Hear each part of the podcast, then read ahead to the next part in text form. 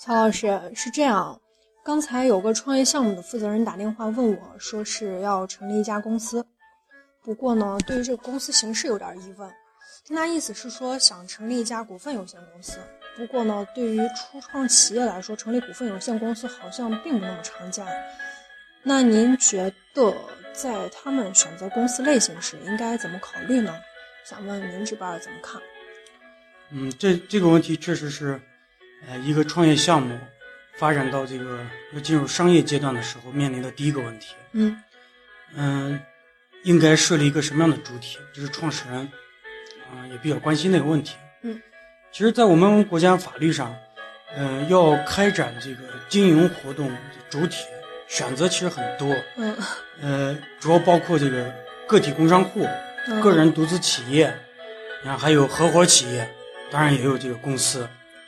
嗯、什么中外合作、中外合资、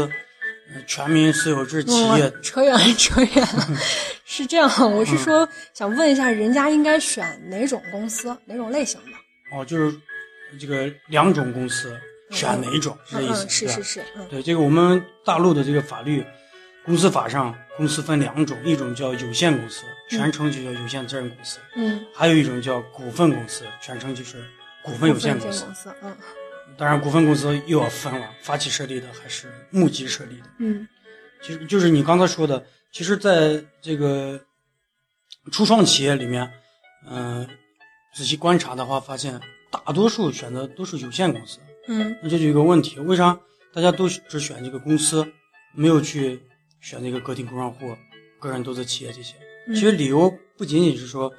好像叫什么公司就听起来挺高大上，嗯，真正的理由其实是主要是两个，一个是公司有这个独立的法人资格，嗯所以就导致这个股东和他所投资设立的这个公司之间有一道防火墙，嗯嗯，这样就把这个风险可以隔离起来。第二个就是公司这种企业形式，它的治理结构一般都比较规范，嗯嗯这样也有利于后期的这个融资，尤其是将来还有志于进入这个公开资本市场，比如说新三板了、IPO 了，嗯那这个时候是必须是公司才行。当然了，那个合伙企业也有它自己的优势，嗯，要不要我把这个再详细说一下？嗯，那按您说的啊，都是公司，为啥大部分没选股份有限公司，而是选择有限责任公司呢？而且这个问题，其实在平时问到的并不是很多。不过最近连续好几个创始人来问，您不妨多说点儿。嗯，其实不管是有限公司还是股份公司，既然都叫公司，而且显而易见，他们名字里面还有两个字是一样的，就是有限、啊。有限嗯这啥意思？就是，嗯，不管是哪一个呃哪种类型的公司，它都具有这个独立法人资格，股东也都是以出资为限来承担有限责任的，就是刚才说的那个又防扯火远，墙又扯远了。啊。我是说选哪个，就是选哪种类型。好吧，好吧，就是问有限公司跟股份公司有什么区别嘛，对吧？嗯嗯，可以这么这说。嗯个就不用说了吧。我我们之前不是还专门做过一个表格，就是对比有限公司跟股份公司的，简明扼要。嗯，嗯，去那个 Legal Risk 可以看一下嘛。表格呢，这个大家自己下去看吧。咱们说正题哈、嗯就是初创公司在注册时到底应该选哪种公司呢？就是刚才说的各有什么优缺点？嗯，明白了，明白了。我是觉得咱这个聊天好像很拖沓 呢。我就感觉交流起来很困难。嗯好，那那那就这个直直奔主题吧。嗯嗯嗯，这两种公司到底有什么优缺点，对嗯吧？嗯，是嗯，然后在选择的时候都要考虑哪些因素嘛？是，大概这个结合我刚才说那个表格，嗯、再稍微展开说一下，一共有这么几点。第一个，呃，有限公司治理结构都比较简单，比如说有限公司就可以，嗯，不设这个董事会，嗯只要有一个执行董事就行了。嗯嗯嗯、那个监事会也可以没有，一个监事就行了。这样的话，即使你要设董事会，三个人就够了，对吧？嗯嗯，不像这个股份公司的股东会、董事会还有这个监事会要求都比较严格，董事会至少是五个人，嗯监事会也至少是三个人。嗯，三个。那这样算的话，你注册公司的时候，你至少得有八个人，才能把这个公司才注册下来。嗯你，想一个初创公司，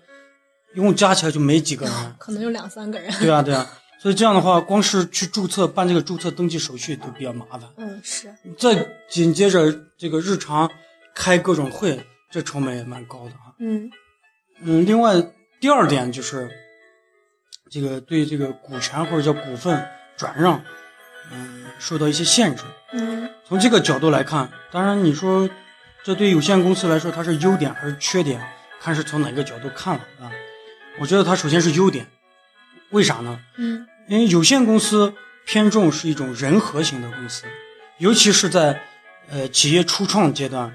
如果这个股权转让受到一些限制，比如说必须经过其他股东过半数同意，嗯嗯受到这样的限制的话，其实对公司来说它比较稳定，然后创始人对这个公司的可控性也比较好。嗯，那像这个股份公司的话，按公司法的规定，股东这个股份是可以自由转让的。嗯，是，呃，当然这个呃对发起人以及董监高是有一些限制，但那个限制都是那个有一定年限嘛，嗯超过以后也是这个自由转让的。所以从如果要从这个可控性、控制性这个角度来说，我个人其实倾向于建议一开始，嗯，还是选择注册有限公司比较好。有限公司。对，有限公司，当然这个还要看具体的这个项目的需求了，具体问题具体分析嘛，嗯也嗯不能一概而论啊。嗯。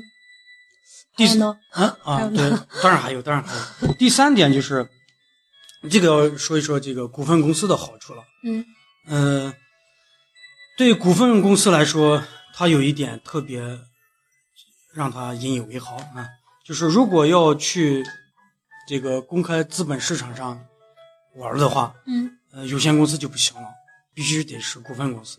怎么比如说说要去，比如说比如说要去挂那个新三板，嗯嗯要去这个 IPO，嗯那怎么办？就必须这个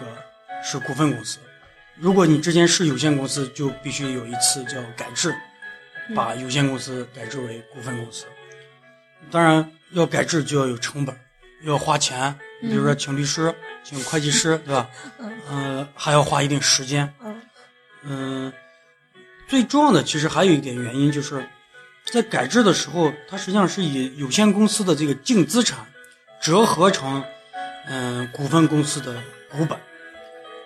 因为早期的时候，这个公司的财务一般都不是很规范，嗯所以就有可能出现净资产折合股本的时候，这个净资产虚高，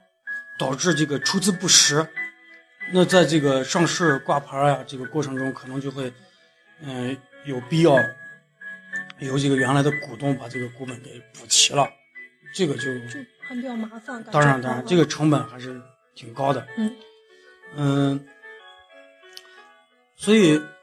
如果说考虑说我就是去这个奔着这个上市去的，嗯反正将来要改制，而且还这么麻烦，那还不如一开始就注册一个股份公司。所以我估计，呃，对啊对啊，股份公司嘛，哦因为你要注册有限公司，不是后面还要再改制一次嘛。所以如果这个呃有这样的想法，而且资金实力、人员这些都不是问题，当然也可以考虑直接就注册一个股份公司，这样就省去了将来上市前改制的那个哦环节嘛嗯，嗯对吧？是成本、时间成本、金钱，少一点儿。对，都会小一点。这是第三点，嗯还有一点，其实我觉得也值得注意，就是这个公司章程啊可自由约定的这个事项，对这两种公司类型来说不太一样。那我们都知道，这个我们之前推过一篇文章嘛，嗯就是关于公司章程可以自由约定的事项整理。嗯嗯嗯，那句话很经典，就是公司章程可以，呃，公司章程另行另有约定的除外。除外嗯这句话很经典。嗯呃，但是这主要指的是有限公司。对这个股份公司来说，比如说最重要的一点就是那个表决权，嗯有限公司就可以自由约定嘛，对吧？嗯嗯是但是这个股份公司不行，股份股份公司一般讲究这个同股同权，同股同权。那这样的话也就意味着股份公司的治理结构可自定义的这种可能性就比较小了。嗯这是这个第第四点 啊，第四点，完了，完了，呃，基本上就是这么多。那个具体的区别还是再看一下那个那个表格，刚才说的那个表格，嗯，嗯、哎，我我感觉其实好像还是挺含糊的，就是对于两者的区别来说，感觉不是特别的明白。嗯，是这样，这个嗯区别其实可以列列很多点，啊嗯嗯但是面临当你面临这个选择的时候，呃，你需要考虑的因素可能很多，并不嗯仅仅是这些区别。嗯尤其是要从优劣点这个角度去说的话，它都是相对的。嗯嗯，要看是什么情况了，对吧？可能对这个有限公司来说是优点的，它同时可能也是缺点缺啊、嗯就是这样。呃，尤其是这个新公呃公司法一四年修订过一次嘛，嗯在那之前，确实这个股份公司比较少，因为那个时候，嗯、法律上对股份公司的注册资本那个要求门槛挺严的哦。对，门槛也比较高，是，至少得五百万，是吧嗯嗯是，而且那个时候公司法上对股东这个出资、实缴出资的这个期限要求也比较严格，嗯可能导致当时也不太多。但是现在一四年修订了以后，公法律上对这些其实放松了，嗯嗯认缴了嘛。对对，嗯而且那个期限基本上都可以自己约定了。嗯这样的话，不管怎么说，也是给创始人们，嗯、给大家多了一种选择嘛，可以根据自己的需要选择适合自己的这个公司类型。类型，嗯 对，啊，差不多明白了，谢谢曹老师。